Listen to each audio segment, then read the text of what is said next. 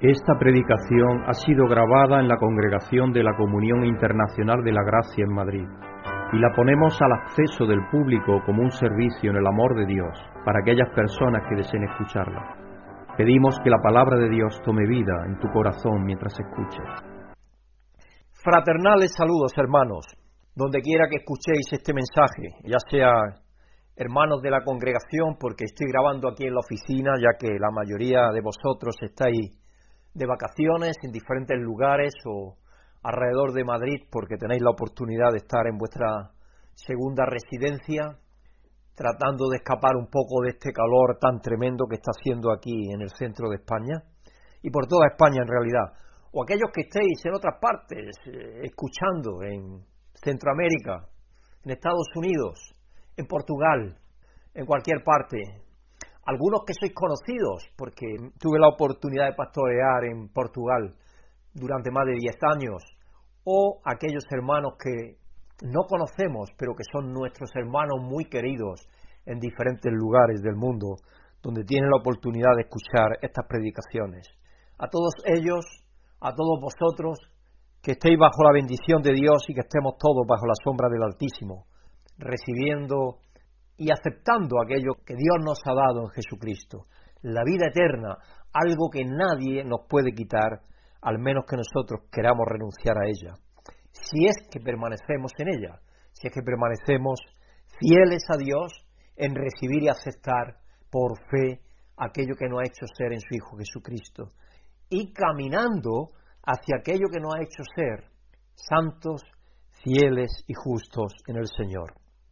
Vamos a dar gracias, hermanos.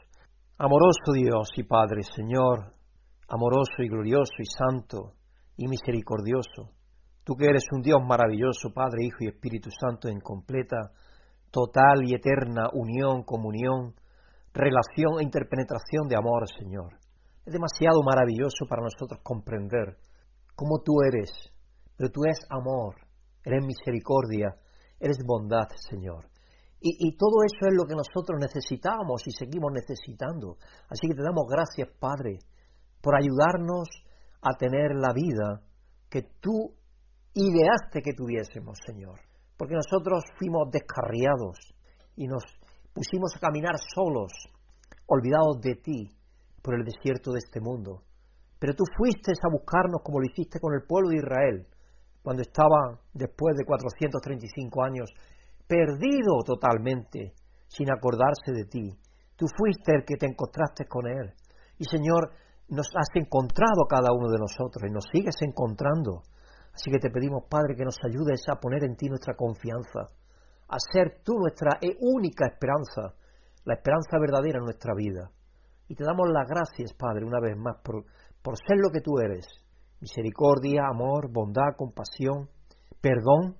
Padre, te pedimos que en esta tarde me ayudes a hablar con inspiración y motivación para, para cada uno de nosotros, Señor.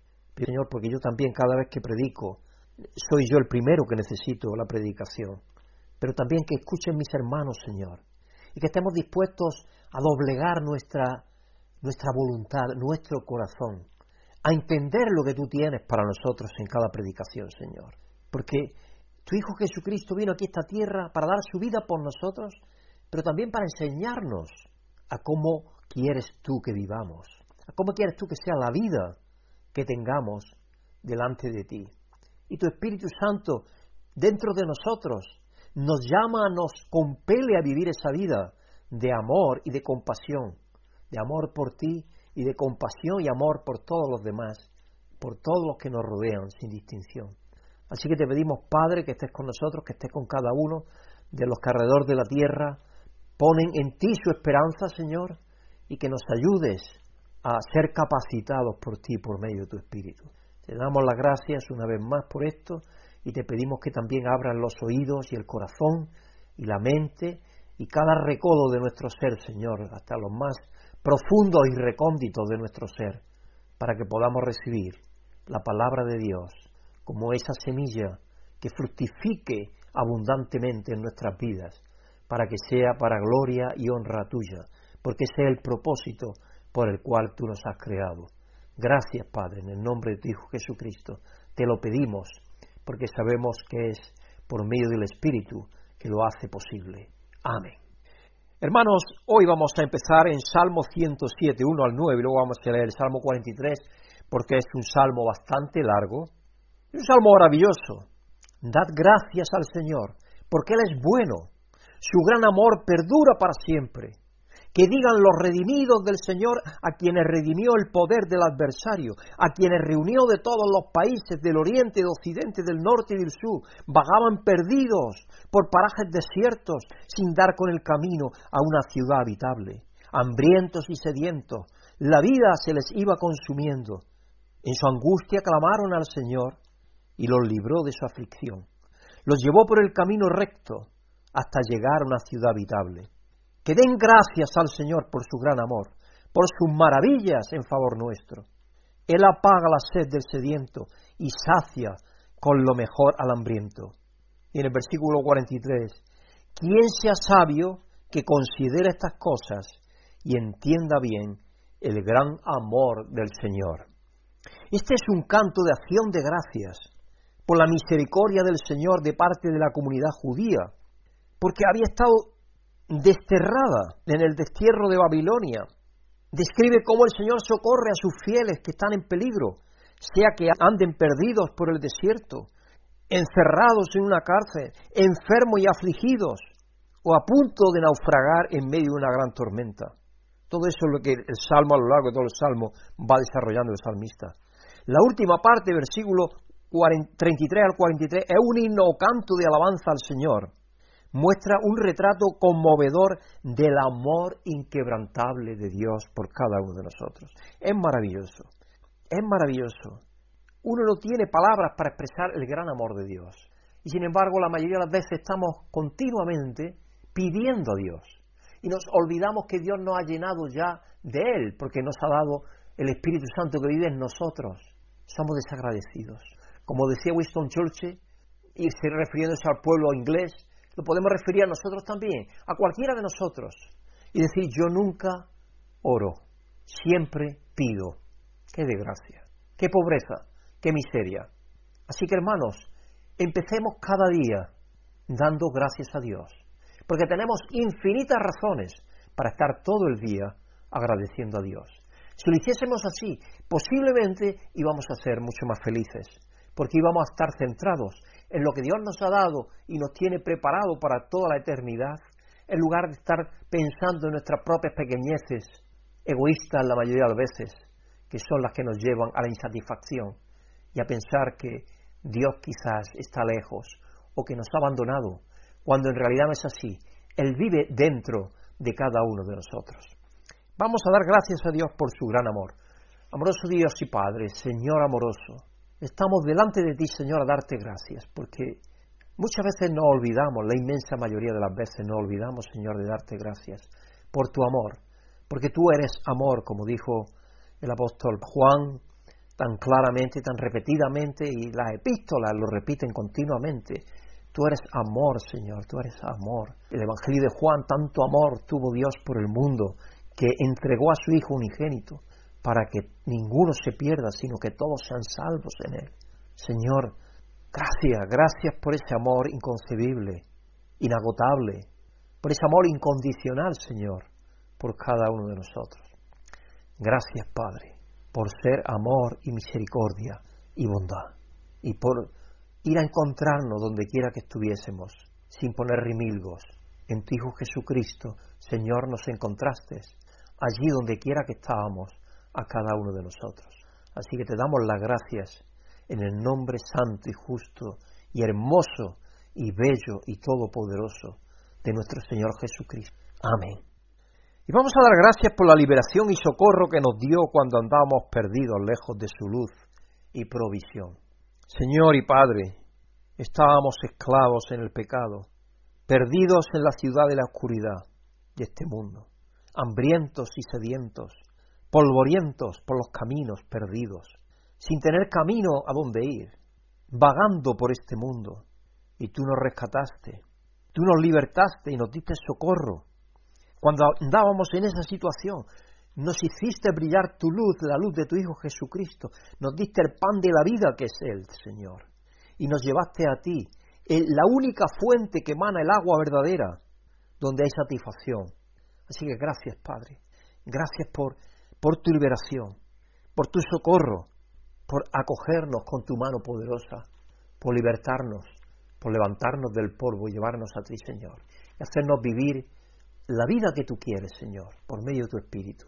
Ayúdanos, Padre, a vivir esa vida, la clase de vida que tú quieres que vivamos. Te damos las gracias, Padre, y te pedimos esto en el nombre maravilloso y santo y todopoderoso de nuestro Señor Jesucristo, que dio su vida incondicionalmente por nosotros y por todo el mundo. Amén. Una parte que tenemos siempre en la congregación, la parte de intercesión, de interceder por los que están enfermos, por los que sufren, por los que tienen necesidad, por los que están en dolor. Así que vamos a poner algunos enfermos de los que somos conscientes. Yo oro cada mañana cuando dedico mi tiempo a la intercesión por muchas personas de las que me acuerdo o que me han dicho que ore por ellas. Y estos son algunos de los hermanos que menciono aquí. Pero en mi lista tengo muchísimos más, porque yo tengo el honor y el privilegio a lo largo de los años de haber conocido tantísimos hermanos, que para mí es un privilegio y un honor orar por ellos. Así que vamos a pedir por los enfermos y por los que están en necesidad, en lugares donde tienen dificultades también, como es el, hermano y gran amigo nuestro y benefactor, Manuel Guadamuz, que está allí en Nicaragua y sabemos las dificultades por las cuales están pasando ahora allí. El gobierno está controlándolo todo, Señor. Y Él está allí porque desea estar en su, en su pueblo, en su nación. Y yo estoy seguro que no deja de perder oportunidad para dar testimonio de tu amor. Así que, Señor, te pedimos que tus santos ángeles estén alrededor de Él y que lo protejas y le mantengas la salud y lo cuides. Te pedimos también por su hermana Sofía, muy querida para nosotros, que vive en Los Ángeles, Señor, que tú estés con ella, pero especialmente también te pedimos por, por su hermana María, que le han detectado que tiene un cáncer de piel. Señor, que este lunes que va a verse con el doctor, no sabemos si ya va a, ser intervenido o no, pero Señor, que estés con los doctores que van a intervenir, que tú seas el doctor de doctores, el Dios Ráfrica, el Dios que sana, Señor, y la sanes maravillosamente, para que sea para gloria y honra tuya, Señor, y que las personas que alrededor de ella vivan se den cuenta que aquellos que acuden a ti, Señor, en súplica y pidiéndote, Señor, en rogativa, tú respondes, Señor, porque tú eres un Dios que respondes. Te queremos pedir también por nuestro hermano Pablo Sanz, que fue intervenido eh, de un problema que tuvo, no se sabe todavía exactamente cómo, le dicen los doctores que tenía sus intestinos todos retorcidos, en consecuencia de eso tuvo una peritonitis, fue operado, intervenido y está teniendo ya problemas de, algunos problemas de diarrea, Señor, y está perdiendo demasiado líquido y, y otra vez tuvo que ir al hospital de nuevo y pero gracias a Dios está recuperándose, así que te damos gracias, Padre. Te pedimos que sigas ayudándole y levantándole, Señor, y que le dé la confianza y la seguridad que Él siempre tiene en ti. Nos acordamos también de mi hermano José Manuel Furtado, allí en la isla Azores, de du Atlántico, como él dice, gran amigo nuestro, señor que también cogió la COVID y él tiene ya 80 años, y Señor que estés con él, que estés con Fátima también su esposa, y que le recuperes totalmente de esa COVID que parece que le dejó algún problema, alguna secuela en la garganta. Estuvo bastante mal, pero gracias a tu intervención divina, Señor, ha salido de la misma ahí. Te damos la gracia, Señor, por ello. Y te pedimos que tú actúes en su mente y corazón y que lo llenes de toda seguridad acerca de la presencia tuya en su vida. Dándote gracias, Padre. También te pedimos por José Luis Ayude Carrasquer, nuestro hermano, allí en Lérida. Señor, que también fue a comprar, o no sé, en estos días de calor y le dio una insolación. Así que te pedimos, Padre, que tú estés con él, que lo bendiga, así como a su esposa Amparo que estés con ellos y les ayudes, Señor, a, recuperarse totalmente, porque dice que tiene menos fuerza y que está con problemas de garganta todavía, Señor, también. Posiblemente debido a que quizás cuando volvió en sí o eh, cuando se dio cuenta, pues empezó a beber agua fría y hay que tener cuidado con el agua fría cuando tenemos temperaturas de 42 y 43 grados que están haciendo aquí algunas veces. Te queremos pedir también por Eddie Macala, Señor, que fue diagnosticado con un ictus y está, está superándolo. Bien, gracias Señor por esa recuperación. Te pedimos por Denny Payne, Señor que también está peleando una situación de próstata difícil por su esposa Vera, que está la pobre inclinada toda su columna. Y ellos han venido muchos años a nuestro retiro espiritual, Señor. Te pedimos por Roger Phipps, nuestro amigo y hermano, allí en Playa Flamenca, Señor, que también eh, perdió la movilidad y él está también peleando con tu ayuda, Señor, con un cáncer de, de próstata, igual que yo lo estoy. Y Señor, que estés con él, que lo ayudes, que lo fortalezca y que tu mano sanadora esté con él en todo momento. Te pedimos también, nos acordamos de nuestro hermano John McCowan, allí en Irlanda, Irlanda del Norte, en Belfast. Señor, que estés con él, que Señor lo cuides y se recupere totalmente de ese ictus que también sufrió, Señor. Y acordándome de él, también me acuerdo de mi hermano Antonio, Señor, que también le dio un ictus. Se ha quedado muy bien, apenas tiene secuela alguna. Pero Señor, que le sigas ayudando a cuidarse, a hacer deporte y Señor también a, a poner su confianza en ti cada día. Y te pedimos, cómo no, por todos los hermanos, tantísimos hermanos que yo a veces me olvido. Me olvido de, tantos hermanos que tienen problemas y dificultades, Señor, que estés con cada uno de ellos, que les ayudes en sus dificultades, en sus problemas y que nos dé a todos la capacidad, Señor, de poner en ti cada momento, cada segundo de nuestras vidas, nuestra absoluta fidelidad en ti, Señor, porque sabemos que solo teniendo en ti centrada nuestra vida es que somos más que vencedores en tu Hijo Jesucristo. Así te damos las gracias, Padre, y te pedimos todo esto en nuestro Señor Jesucristo. Amén. Tengo, como no, algún humor para vosotros. Se ve un hombre mayor montado sobre un pollino, hablando por el móvil, que dice, te llamo luego, que voy conduciendo. un hombre todo ebrio, llega alcohólico Anónimos y allá le preguntan, ¿vino solo? El borracho saca la copa y dice, no, no, mejor con hielo. E, el niño, esto es un niño que le dice a su papá, el libro de matemáticas es un inmaduro. Ya va siendo hora de que resuelva él solo sus problemas. el niño no tenía mucha gana de estudiar. Es un pequeño humor antes de empezar el mensaje de hoy. El tema de esta semana es el amor restaurador de Dios. La lectura en Oseas 11, 1 al 11 nos lleva al Antiguo Testamento y es una de las representaciones más conocidas y conmovedoras del amor inquebrantable de Dios por un Israel rebelde.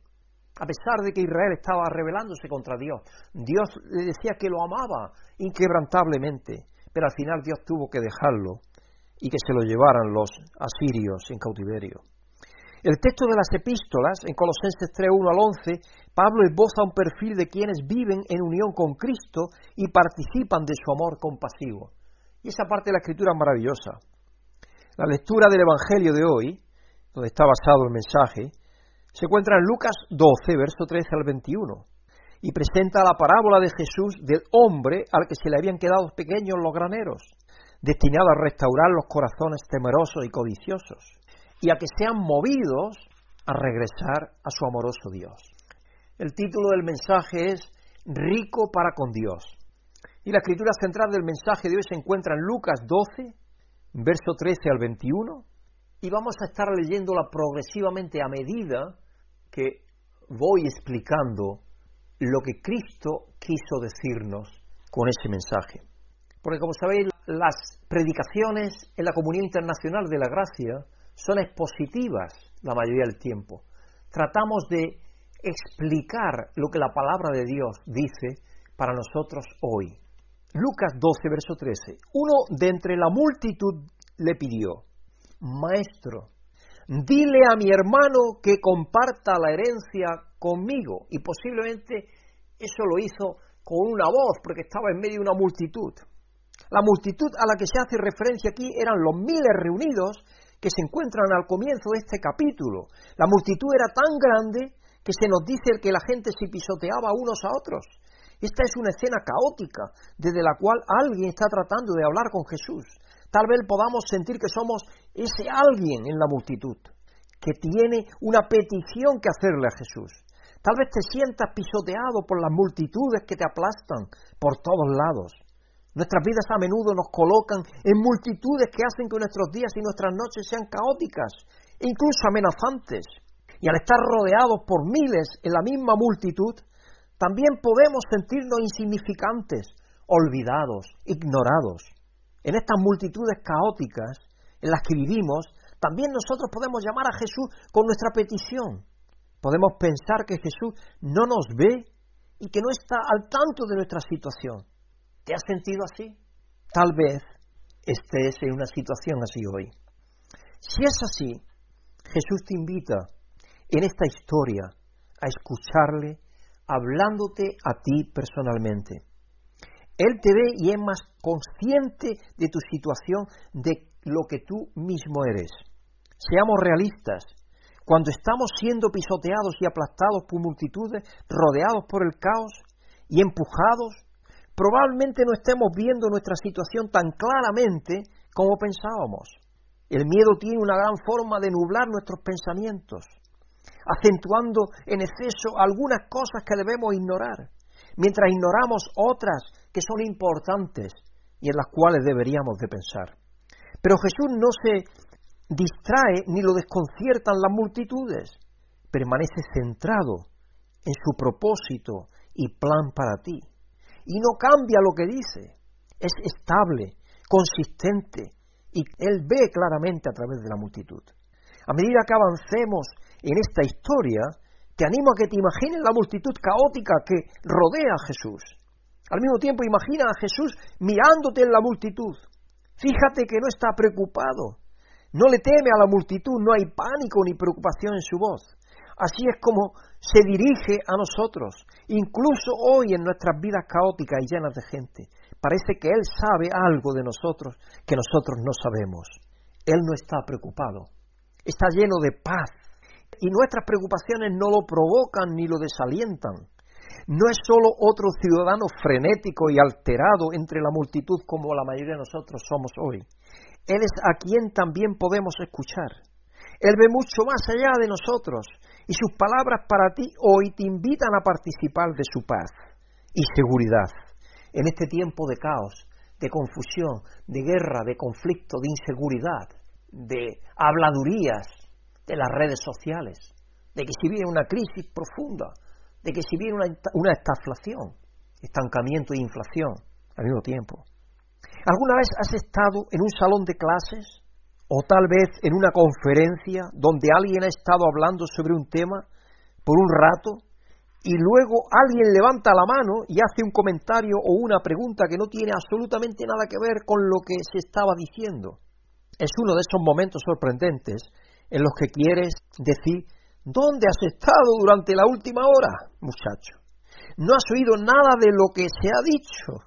Eso es, más o menos, lo que hace ese uno en la multitud, cuando dice, Maestro, dile a mi hermano que comparta la herencia conmigo, porque seguramente que tuvo que alzar su voz y gritar, porque estaba en medio de la multitud. Si vamos al comienzo de este capítulo, veremos que Jesús ha estado hablando a la multitud sobre algunos temas bastante graves. Está hablando de cómo responder ante la muerte. Ha dejado caer palabras de peso sobre no temer a los que quieren matar, matarte, matar el cuerpo, sino temer a Dios, que se preocupa por ti. Habla de las consecuencias de negar al Señor y de la blasfemia. Habla sobre qué hacer cuando se te pide que te, te defiendas de los gobernantes y las autoridades. Temas muy importantes y contundentes. Y a pesar de todo, es consistente y rotundo. No temas y no te preocupes. Dios no te ha olvidado y se preocupa por ti. Luego de la multitud surge esta persona que dice, oye Jesús, ¿puedes hacer que mi hermano me dé lo que es mío? ¿Puedes imaginarte la expresión de sorpresa de aquellos que habían estado escuchando a Jesús verdaderamente? Es como si este hombre no hubiera estado ahí. Todo, todo, toda su vida girar alrededor de esa necesidad que él tiene. A veces vivimos así. Es como un pozo sin fondo esa necesidad que da vueltas y vueltas, sea la que sea. De paz, de reconciliación, de lo que sea. Está dando vueltas. ¿Y esto qué tiene que ver? Ahora un buen orador probablemente simplemente ignoraría el comentario de este hombre y seguiría con su tema. Pero Jesús hace mucho más. Involucra a la persona y aún permanece en el tema. Veamos cómo lo hace. En Lucas 12:14. Hombre, replicó Jesús, ¿quién me nombró a mí por juez o árbitro entre vosotros? Primero se dirige a él como hombre. ¿Alguna vez alguien te ha hablado así y sabes que eso significa que está a punto de decirte algo que puede sonar desagradable? Eso es aproximadamente lo que pasa aquí. Jesús no está siendo falso aquí, simplemente está tratando de suavizar el golpe. Quiere que el hombre sepa que lo que está a punto de decirle proviene desde la amistad más profunda, proviene de su amor, de su misericordia. Es decir, puedes confiar en que lo que te voy a decir es por tu bien. Puedes confiar en que lo que te voy a decir es por tu bien. Jesús no está en contra de esta persona. A pesar de que el individuo ha intentado secuestrar el momento para su propio beneficio personal. Es importante que recordemos esto cuando escuchamos a Jesús hablarnos. Él viene a nosotros como nuestro amigo el mejor amigo que podamos imaginar. Él nunca tiene la intención de hacernos daño. Entonces, incluso cuando nos dice que algo que no queremos escuchar, sabemos de dónde viene. Se puede confiar en Él. Como dice ahí en Salmos, tu palabra, la corrección, David decía, tu corrección no es una piedra que me la cabeza, o algo así viene a decir. Es una paráfrasis no estoy, no estoy recordando exactamente la escritura, pero una escritura maravillosamente escrita. David la escribió porque David fue corregido mucho en su vida y él siempre tenía eso seguro, que la corrección de Dios no era algo que le iba a machacar la cabeza. En segundo lugar, Jesús hace una pregunta interesante. ¿Quién me nombró a mí juez o árbitro entre vosotros? ¿Con qué frecuencia Jesús nos hace esta pregunta cuando venimos a Él? La pregunta ¿quién? a lo largo de las historias de los evangelios, vemos que Jesús hace esta pregunta directamente a quienes acuden a Él. ¿Quién dices que soy? Cuando vinimos a Jesús con nuestras preguntas y nuestras peticiones, es importante saber quién es Él. De lo contrario, es posible que no estemos en condiciones de recibir nada de Él, porque si no sabemos quién es Él, con qué seguridad y confianza vamos a Él, con qué esperanza de recibir aquello que le pedimos. Por eso es importante saber quién es. De lo contrario, como digo, es posible que no estemos en condiciones de recibir nada de Él. Saber quién es Jesús tendrá un gran efecto en lo que podemos recibir de Él. Él puede estar ofreciéndonos mucho más de lo que estamos pidiendo. De hecho, yo afirmo que es así en todas las ocasiones. Este hombre en particular le está pidiendo a Jesús que resuelva lo que parece ser una disputa entre él y su hermano sobre reparto de una herencia. No era inapropiado que alguien le pidiera a un rabino que arbitrara los tales tratos, tales situaciones, pero preguntarle a Jesús en medio de su mensaje, no solo ignorar lo que Jesús había estado hablando todo el tiempo, sino que perderse a quién es Él, quién es este rabino en particular ha confundido al Hijo de Dios con otro abogado común y corriente. Jesús no se ofende, quiere ayudar a este hombre y a nosotros hoy a recibir de él lo que tiene para nosotros. No conocemos la situación entre los hermanos, pero claramente este hombre quiere lo que le pertenece y lo que y lo quiere ahora. Está centrado en sí mismo y ve una oportunidad de sumar a Jesús a su causa quiere su apoyo para la causa que él tiene que defender. Y eso es un error muy grande. Tenemos que tomar en serio la corrección que Jesús pretende en su pregunta. Jesús no fue enviado por el Padre como una persona más que podemos usar para obtener lo que queremos. Jesús no se dejará manipular ni utilizar como un medio para nuestros propios fines. Él es el Señor, es el Rey, es el autor de la vida.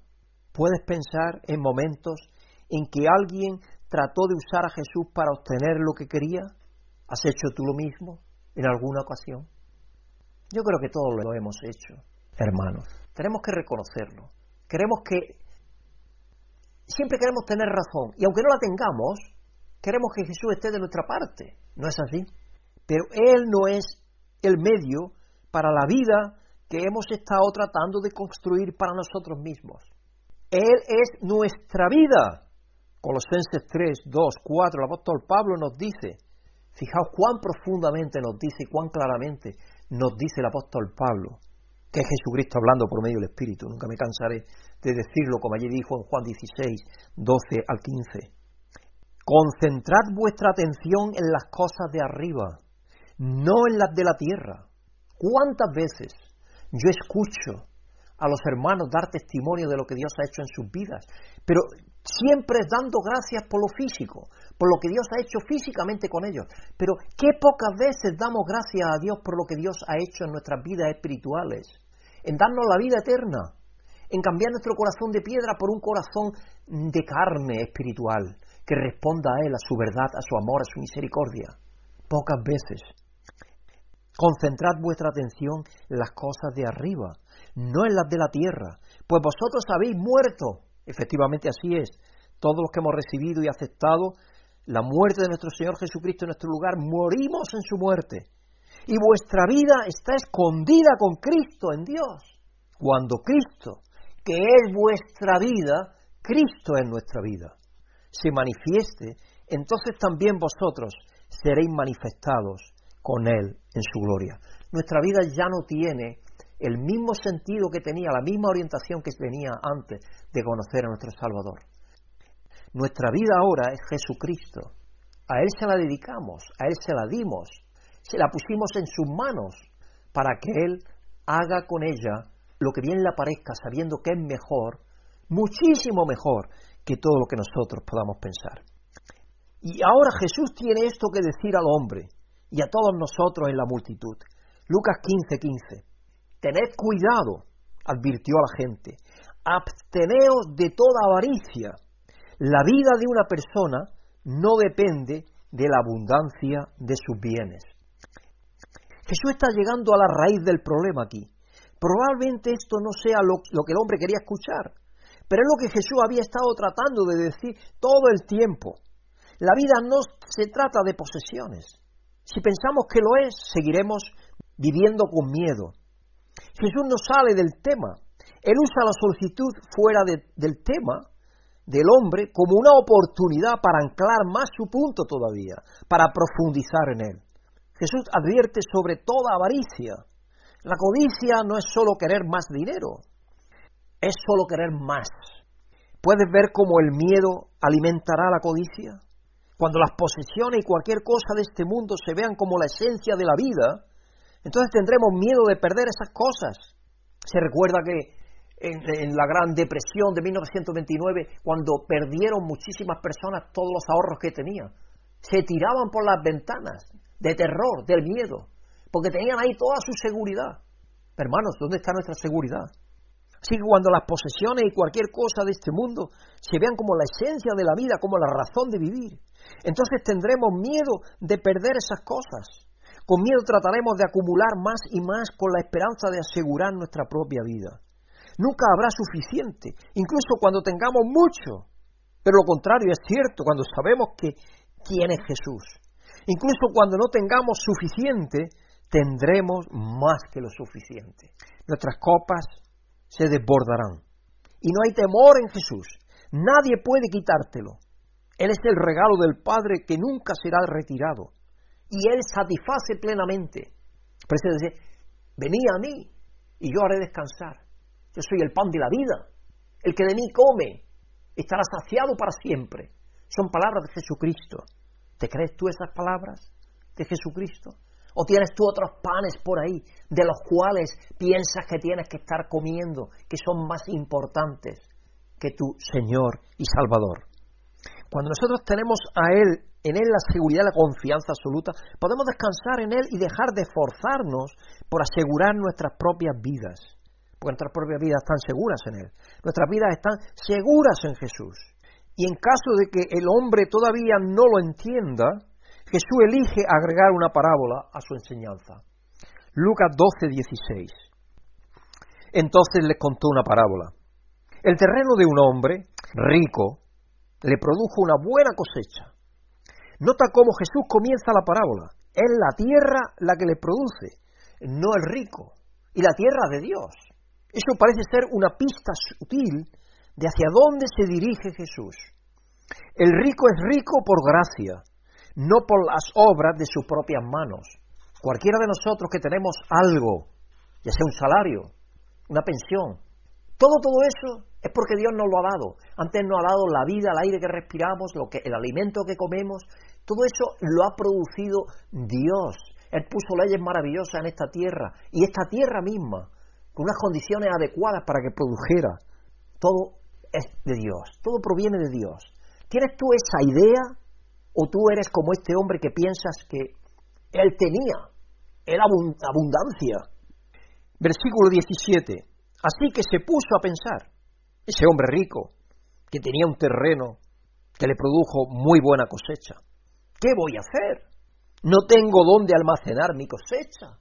Y la oración verbal, así que se puso a pensar, él literalmente debatió dentro de sí, se puso a meditar dentro de sí, a, meditar, a pensar, a encontrar solución a ese problema que tenía. El hombre rico está en diálogo consigo mismo, no busca nada de nadie fuera de sí mismo, lo que significa que no está en posición de recibir de otro. ¿Y qué le preocupa? Almacenar sus cosechas. El miedo se está convirtiendo en codicia, la tierra le ha provisto abundantemente, pero tiene miedo de quedarse sin comida. Entonces, en lugar de confiar en el que la tierra producirá el próximo año, tomará el asunto en sus propias manos. Y después de pensar mucho, versículo 18, por fin dijo, ah, ya sé lo que voy a hacer. Derribaré mis graneros, derribaré mis graneros, construiré otros más grandes, donde pueda almacenar todo mi grano y mis bienes. Nota la orientación del hombre rico. Se trata de él. Está pensando en sí mismo. Está centrado en sí mismo. Está dando vuelta alrededor de sí. Está hablando consigo mismo. Y haga lo que haga, lo hará él mismo. Esta es una persona autosuficiente que no parece tener en su vida lugar para los demás. Y qué tristeza. En lugar de disfrutar lo que tiene, se lanza un exigente proyecto laboral para asegurar su futuro. Su plan consiste en derribar las cosas que construyó en el pasado y reemplazarlas por algo más grande. ¿Te está rasgando la cabeza? Porque el hombre rico querría derribar sus graneros existentes en lugar de simplemente agregarles más. Eso parece un poco extraño, ¿no? Quizás indica un problema subyacente de codicia. No ve, está enceguecido por la codicia está centrado solamente en ello. El rico parece incapaz de estar satisfecho con lo que tiene. No solo quiere graneros más grandes, sino que tampoco estará satisfecho hasta que no destruya lo que tiene. El miedo y la codicia ciertamente impiden ser racionales en nuestros planes y decisiones. Y puede valer la pena mencionar una observación más. Nota lo que nunca entró en los planes del hombre rico. Nunca considera otra opción para el exceso de grano y bienes. Ni siquiera la idea de compartirlo con los demás, con los necesitados. Ni siquiera pensar en dárselo a los hambrientos y pobres. No pensó en usarlo para ser una bendición para otros. Solo lo quiere para su propio disfrute. Pero irónicamente, en lugar de descansar y disfrutar de lo que tiene, el rico trabaja hasta la muerte por miedo a no tener más en el futuro. Versículo 19 de Lucas 12. Y dice, y le diré a mi alma, le diré a mi vida, ya tienes bastantes cosas buenas guardadas para muchos años. Descansa, come, bebe y goza de la vida. Esta es la esperanza del rico, pero es una esperanza que nunca llega. La codicia es como un saco roto. Nunca tienes bastante el codicioso, el avaricioso, nunca llega a esa realidad. Nunca. Y prueba de ello es que destroza lo que tenía para hacer unos graneros más grandes. Es increíble, es un contrasentido. Así que quiere llegar a un punto en el que sea él plenamente autosuficiente. En cierto sentido se podría decir que algún día quisiera poder decirse a sí mismo, bien hecho, ahora entra en tu propio gozo. Ese gozo se define como relájate, come, bebe, diviértete, que es la expresión proverbial de vivir la vida para uno mismo en el presente sin esperar ninguna vida o juicio futuro.